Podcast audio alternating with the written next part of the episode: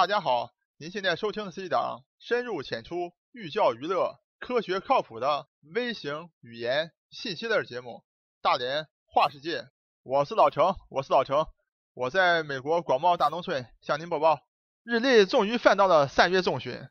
大家都知道啊，美国今年这个冬天可是太难过了，整个这个中东部地区啊，多次连续的被这个北极的极寒啊所击中。像比如说生活在纽约。或者波士顿啊，东北角这些朋友们啊，可以讲这个冬天遭老贼了。老陈在图上给大家显示的啊，大家可以看到啊，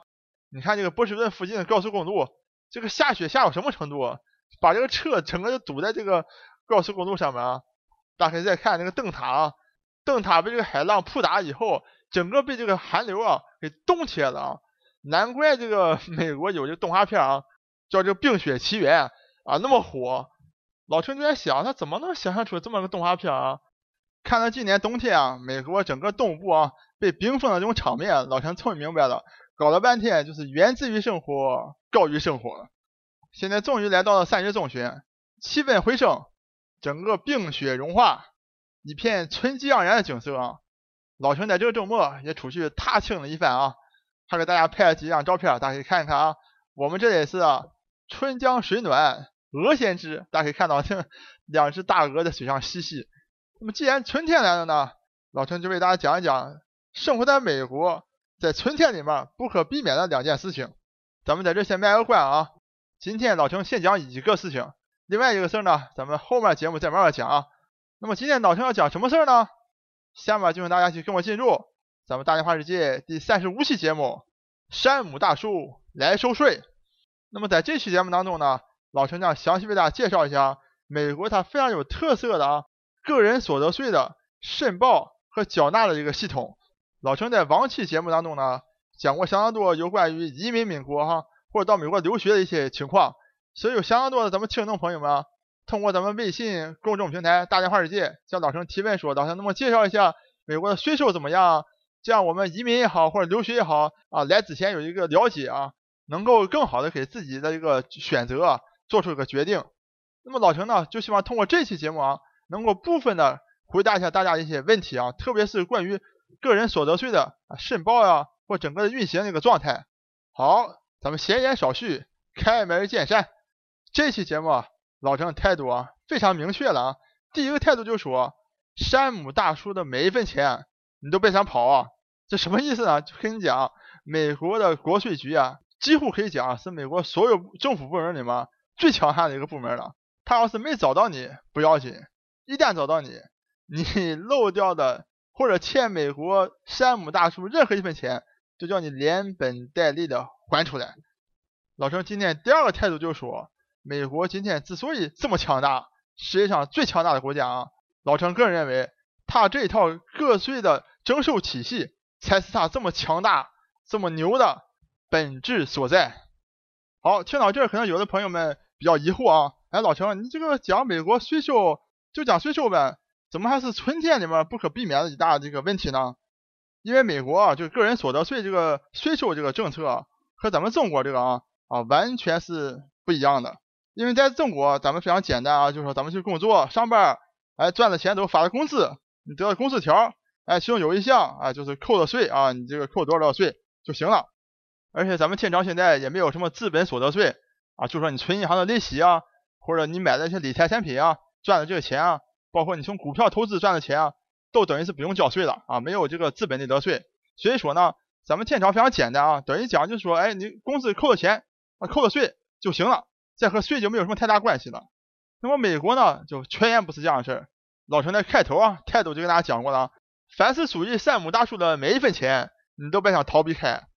只要你住在美国，不用是美国公民啊。你生活在美国，你工作在美国，你在美国赚了钱，只要你赚了钱，你就有纳税的义务，你就是纳税人。那么在平常工作当中呢，和咱们中国一样，你发的工资啊，有一部分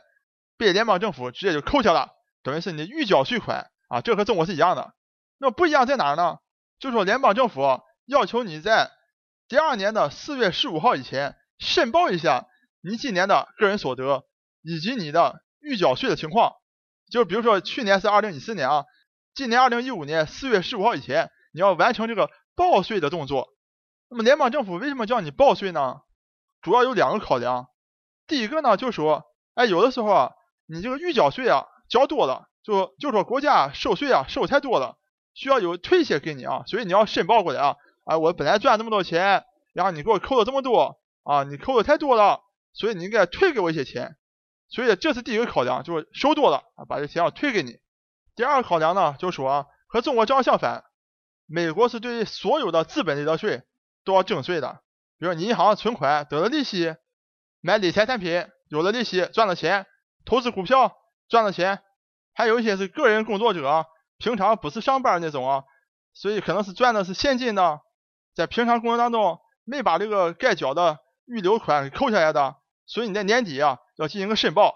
看看你到底欠国家多少钱啊，欠多少钱你就要补多少钱上去。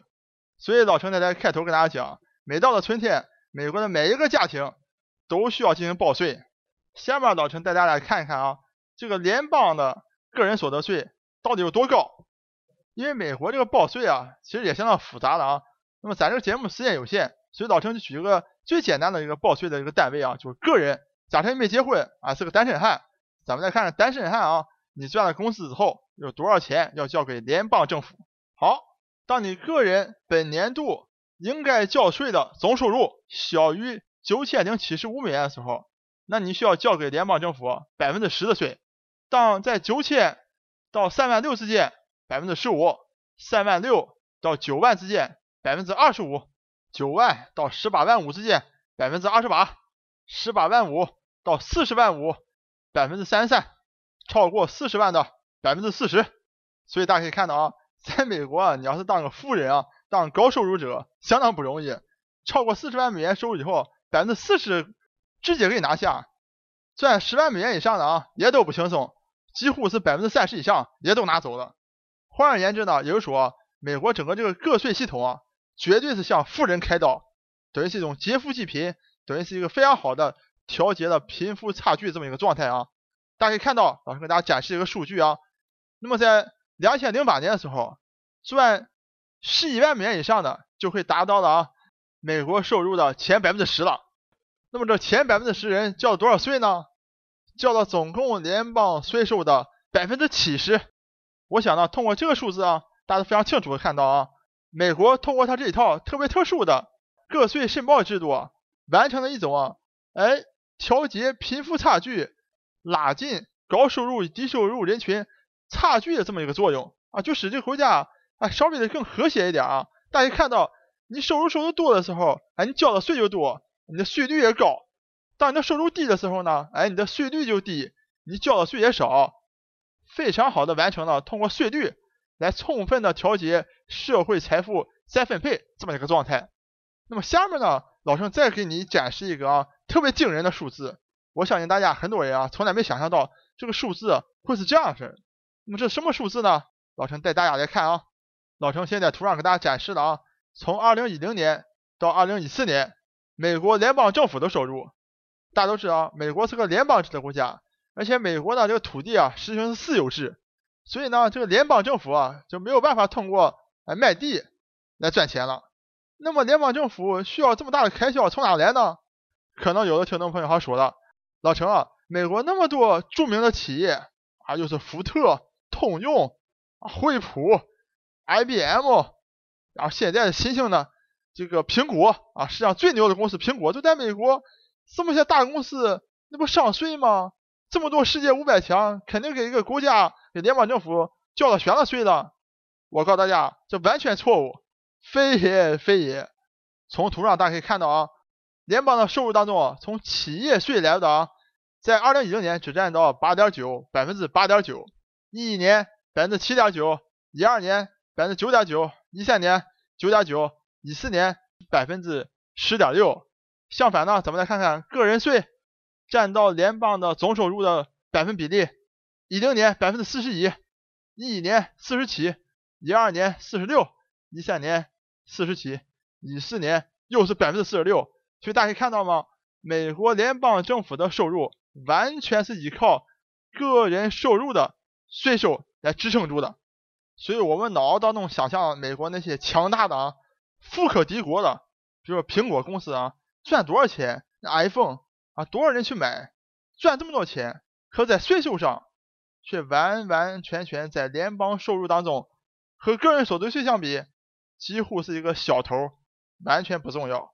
最开始说，老陈个人觉得，你看美国这个大公司啊，想尽一切办法来避税啊，不交税。哎呀，这个联邦政府呢也配合他们啊，这个从制定法案上啊，从税务法啊都非常配合他们，所以呢就说让老百姓交这么多钱，你看大公司都不交这个税。但后来呢，老陈终于明白了啊，这其中啊，美国这其中这里面有道道的，有什么道道呢？下面老陈先给大家介绍一下啊，这个美国的资本利得税。老陈个人觉得，美国这个资本利得税啊，非常的重要。今天咱们节目时间有限啊，所以老陈集中时间啊讲一讲股权收益相关的资本利得税。美国的这个收税呢收的非常的绝啊，也就是说呢，比如说你买卖一只股票，你在五块钱买的它，它涨到十块钱的时候，你把它卖出，然后呢，哎，你等它回调以后，等它八块钱，哎，你再买回来。我相信做股票的同学会非常熟悉啊，就等于是高抛低吸的方式啊。但在美国呢？当你五块钱涨到十块钱卖出的时候，他就把你这部分卖出来所赚取的金额已经算作你的收益了。假如你是个个人啊，自己在操作股票的，那么这一部分钱呢，就记作你 当年的这个收入了啊。大家可以想象啊，万一你在八块钱买回来的时候，哎，这股票后面又跌了，跌到两块钱去了，像里外里你还是赔了，但你觉得哎呀，两块钱太低了，我不卖了。好，拿到了明年去，这下好了，你在前面卖出来的 盈利已经算作你今年的收入了，你就要交税了。所以大家看到了吗？老熊通过这么个简单例啊，就告诉你，美国通过这个资本利得税是多么严格的要赚取你所有你在股市上能够获取的利润。这是一方面，另一方面呢，大家都知道啊，美国很多公司都是上市公司，特别是大的公司啊。当他们给这个员工这个奖励的时候啊，他不像咱们中国啊给这个年终奖啊，给红包什么的啊，还有些土豪就买一些什么乱七八糟东西送给咱们这个员工。美国这个奖励呢，很多时候啊是奖励自己公司这个股票，奖励自己公司股票呢也是一样，联邦政府又可以收取一大笔个人所得税。那么这个联邦政府呢，为了能够收取更多的个人所得税，他需要怎么办？他就需要营造一个良好的市场环境，努力的把自己的股市做好。那么怎么才能做好呢？很多方法啊，但归根结底就塑造出一批非常强的公司出来。当你公司好的时候，那股价自然高嘛。那公司怎么才能好？当然是给公司减负了，让公司少付点税，在全球的竞争力当中，让你美国的公司都能够领先全世界。所以老陈刚才跟大家讲。就美国让这个公司交非常少的税，它是有这个道道在里面。这个道道就说，当把我把我的公司做的很强的时候，给他们减负，给他们送到良好的环境，让他们做的很强的时候，首先提供了非常多的工作岗位。当老百姓有工作岗位的时候，自然而然你就有工资，有了工资，哎，我这个税收就收得上来。所以表面上看，哎，公司交的税交的很少啊，但是。公司的员工们个人所得税一个也跑不了，这是第一方面。第二方面呢，就说当这公司做得非常好的时候，那么它的股市就非常兴旺，股价做高。那么做高之后呢，老百姓通过买卖股票赚到钱，哎，我又把它收起来，资本利得税也拿到手。所以老杨说，美国这真是以贱多刁啊。那么刚才大家看到了啊，老陈给大家展示了二零一四年。啊，美国联邦政府这个收入啊，百分之五十啊都是这个个人所得税。大家想象啊，一半的收入都从个人所得税来的，那显然不能轻易放过你任何一个富人啊。我给大家展示过的，收入前百分之十的人就交了个人所得税的百分之七十。所以呢，联邦政府很大程度上就是依靠收些富人的税，哎，来运作。所以呢，你这富人啊，不要想着。耍点花招啊，把钱转移到海外去啊，或者到哪去啊？特别是藏到瑞士银行，大家都知道，瑞士银行在在这个世界上都非常有名的啊，能够帮助客人客户保守秘密。